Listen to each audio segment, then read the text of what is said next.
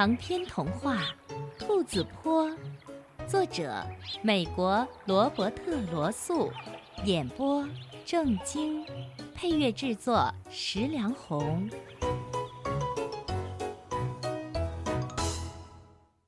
乌云掩盖了小山，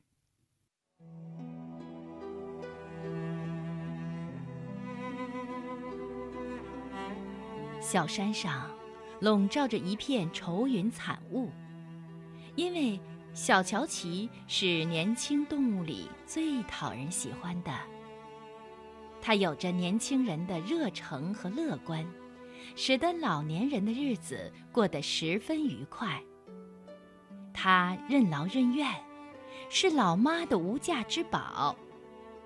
对老爹来说，他不但是个乖巧的孩子。更是个最佳的觅食伙伴。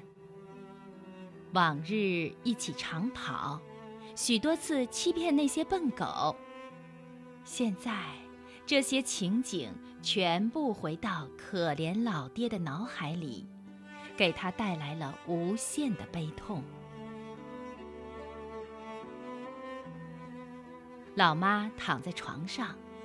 他们的女儿海柔从老远的煤炭山被叫回来主持家务。她不善于烹饪，又带来了三个小孩儿，他们吱吱喳喳的，吵得阿纳达斯叔公几乎要疯掉了。所以，他尽量远离兔子洞，成天和飞尾、波奇或红鹿待在一块儿，度过漫长悲苦的日子。红鹿伤心地说：“他可是赛跑健将呢，赛跑健将啊！以前好几次，他和我一起跑到威士顿路去，没什么事，只是好玩而已。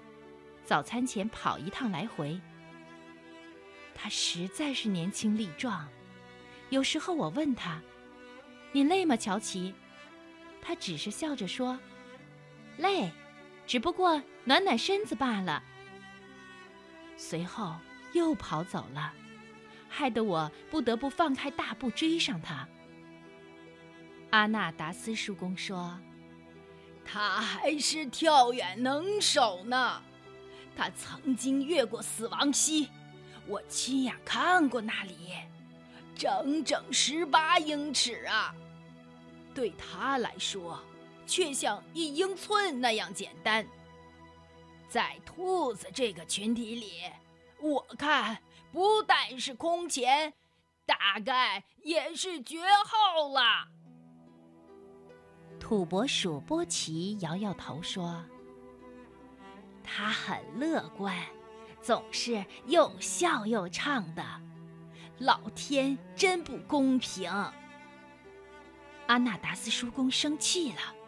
他愤愤地说：“该死的汽车！我要给他们点颜色看看。等某一个下雨天，那条漆黑的道路又黑又滑的时候，我要躲在山脚转弯处，等他们冲过来，我就在前面跳过去，好吓他们一跳。”害他们猛踩刹车，让车子又冲又滑地撞到旁边的石墙上。年轻的时候，在淡泊利路，我常常一不高兴就干这种事儿。我曾经让四辆车子撞上那边的一座小山，有三辆还相当严重呢。唉。不过现在太老了，他无奈地叹了口气，接着说：“唉，手脚已经不够利落了，他们一定会撞上我的。”他们就这样伤心地静静坐着。松林的影子慢慢爬下小山，夕阳把荞麦映成一张闪耀着金黄色的地毯。波奇说：“啊，差不多每天这个时候，呃，他总是会跑过来，总会叫：“晚安，波奇伯伯。”家教真好，总是叫我伯伯。老天，太不公平了！仲夏夜一天天临近了，但是却没能驱散小山上的愁云。小动物们没精打采地看着蔬菜一天天成长，羽毛般的胡萝卜头。嫩豆蔓和多汁的卷须，刚结球的莴苣，翠绿的花椰菜，饱胀的豆荚，这些在以前会使他们狂喜，但是现在，好像没有人去关心这些事了。对老爹来说，仲夏夜带来的悲愁多于喜悦。他们曾经计划今年来个小小的庆祝，在储藏室装满以后，他和老妈将有一个相当富裕的家。他们计划邀请所有的邻居，要准备莴苣豆瓣汤，还有几小瓶珍藏了很久的桂花酒。他们要唱唱笑笑，玩各种游戏，就像以前的好日子一样。现在，这个计划只好作罢了。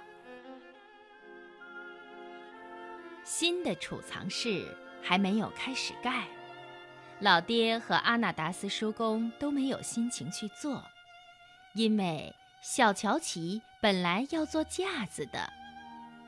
老妈也懒得计划他的腌渍食物了，最近他才刚能在摇椅上坐起来。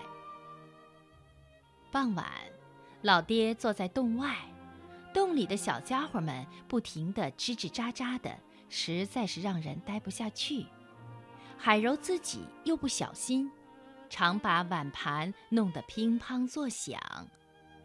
在不远处，阿纳达斯叔公正在假寐。忽然，老爹感到有一群小动物跑下山来，他听见。田鼠威利激动的声音，和他那群表兄弟的尖叫。他看见黑白鲜明的飞尾和摇摆着身躯的波奇。当他们接近兔子洞的时候，小田鼠威力喊了起来，他的声音激动的有些哽咽。我看见他啦！他疯狂的喊：“我看见他啦！”阿纳达斯叔公，醒醒！我看见他了，我看见小乔奇啦！喊声立刻引起了一阵骚动。海柔冲到门边，手上还滴着洗碗水。他的三个小孩叫得比以前更大声了。田鼠疯狂地叽叽叫。老妈蹒跚地从摇椅里站起来。阿纳达斯叔公从椅子上跌下来，他爬起来吼了一声：“啊，叫那些小鬼静一静！每个小动物都七嘴八舌，急着发问。飞尾用它的前脚跺着地，肃静！他大叫，毛茸茸的尾巴翘了起来。谁再敢讲一个字，我就……大家立刻安静下来，因为飞尾向来是说到做到的。他平静地说：“好，威力，继续讲吧。”田鼠威力喘着气说：“啊，我在窗台上，雨水桶已经换了个新盖儿，我试了一下，还真结实。”我在窗台上往里瞧，我看见了他，我看见小乔奇啦。他躺在那位女士的膝上，就在她的膝盖上，而且，阿纳达斯叔公打岔说：“那啊，那只叫什么鬼的老猫呢？它在哪里？它在那儿，也在那里，而且。”他还替小乔琪洗脸呢。听到这里，立刻爆发出一阵不相信的吱喳声，飞尾不得不再度翘起尾巴。威利接着说：“他真的这样做，洗耳朵和整个脸。乔奇好像很喜欢，有一次他还低下了头。茂顿先生，啊。”就是那只猫啊，还替小乔琪抓颈背呢。听到这儿，阿纳达斯叔公说：“哼，大概有跳蚤。”小田鼠威利说：“嗯，我看到的就是这样。我想应该让你们知道，所以就立刻回来了。就是这样。”老妈急急地问。威利，乔琪他，他看起来还好吗？威利迟疑了一下，说：“哦，嗯，他好像不错。他的后腿就是用来跳跃的那两只，好像用绷带绑了起来，并且用一根小棍子固定着。”老爹马上问：“他还能走吗？”哦。我不太清楚，先生，您知道他只是躺在那位女士的膝盖上，我不知道。不过他看起来真的很舒服，很愉快。谢谢你，威利。老爹说：“你真是个好孩子，好眼力，又知道同情别人。我们听到你的消息，真是太高兴，太感激了。”我们急切地盼望你能发现更进一步的消息。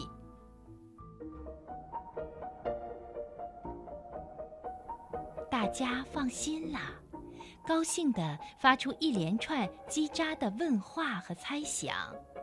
令人高兴的消息很快就传遍了小山，笼罩在小山上的愁云终于像早晨的雾一般散开了。